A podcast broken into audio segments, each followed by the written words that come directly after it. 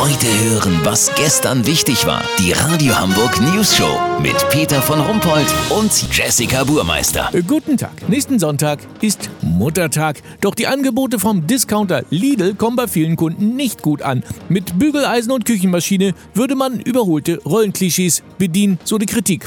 Dazu jetzt Lidl-Sprecher Manfred Mottenkiste. Hallo! Was sagen Sie denn zur Kritik, dass Lidl, was Muttertagsgeschenke angeht, im Jahr 1950 offenbar stehen geblieben ist? So ein Quatsch. Ein Staubwischroboter gab's doch in den 50er Jahren noch gar nicht. Das gleiche gilt für die Dampfbügelstation. Das ist doch nicht der Punkt. Es geht doch darum, dass Sie die Mutter offenbar immer noch ausschließlich im Haushalt vermuten. Naja, auf dem Golfplatz habe ich selten welche angetroffen.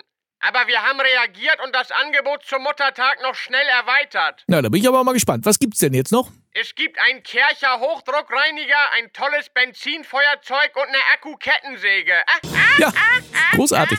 Unser nächstes Thema. Nach Pfingsten könnte es in der Max-Brauer-Allee zu den ersten Dieselfahrverboten kommen. Doch noch ist völlig unklar, wie die Kontrollen aussehen werden und was das überhaupt bringen soll. Denn die Autos fahren ja dann Umwege und die Abgase sind ja deswegen nicht weg. Ein Schildbürgerstreich? Unser Reporter Olli Hansen hat neue Informationen. Olli, welche? Peter, es ist doch immer das Gleiche. Wird mal was getan, macht man sich gleich wieder lustig. Aber die Umweltbehörde hat das viel besser durchdacht, als es in den Medien rüberkommt. Ach ja? Wie will man denn überhaupt erkennen, welches Auto die Euronorm 6 erfüllt? Sitzen die Polizisten da mit äh, Autoprospekten oder wie? Viel besser. Das Kraftfahrtbundesamt verschickt diese Woche großflächige Aufkleber an die Autohalter. Dieselfahrer mit Euro 3 bis 5 kleben den auf ihre Windschutzscheibe.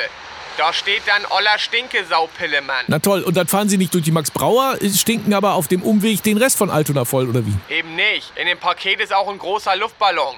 Den ziehen die Stinker über ihren Auspuff. Darin sammeln sich die Abgase. Die Umweltbehörde ermittelt später den Stadtteil, wo es an dem Tag die wenigsten Emissionen gab. Da musst du dann hinfahren und deinen Dieselruß-Luftballon entleeren. Weißt, wie ich mein?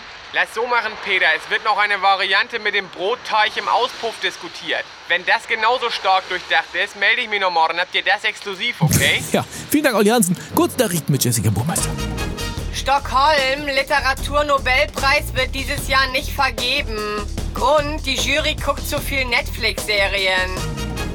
VW, der neue Vorstandschef Herbert Dies sagte, der Konzern müsse ehrlicher und anständiger werden. Das sei eine tolle Aufgabe für seinen Nachfolger. Anschiss, kurz vor dem Hafengeburtstag hat unser Chef alle Mitarbeiter zu sich ins Büro gerufen. Er nennt es die traditionelle Einlaufparade. Das Wetter. Das Wetter wurde Ihnen präsentiert von 829 Jahre Hafenbums. Mit alles. Das war's von uns. Wir hören uns morgen wieder. Bleiben Sie doof. Wir sind's schon.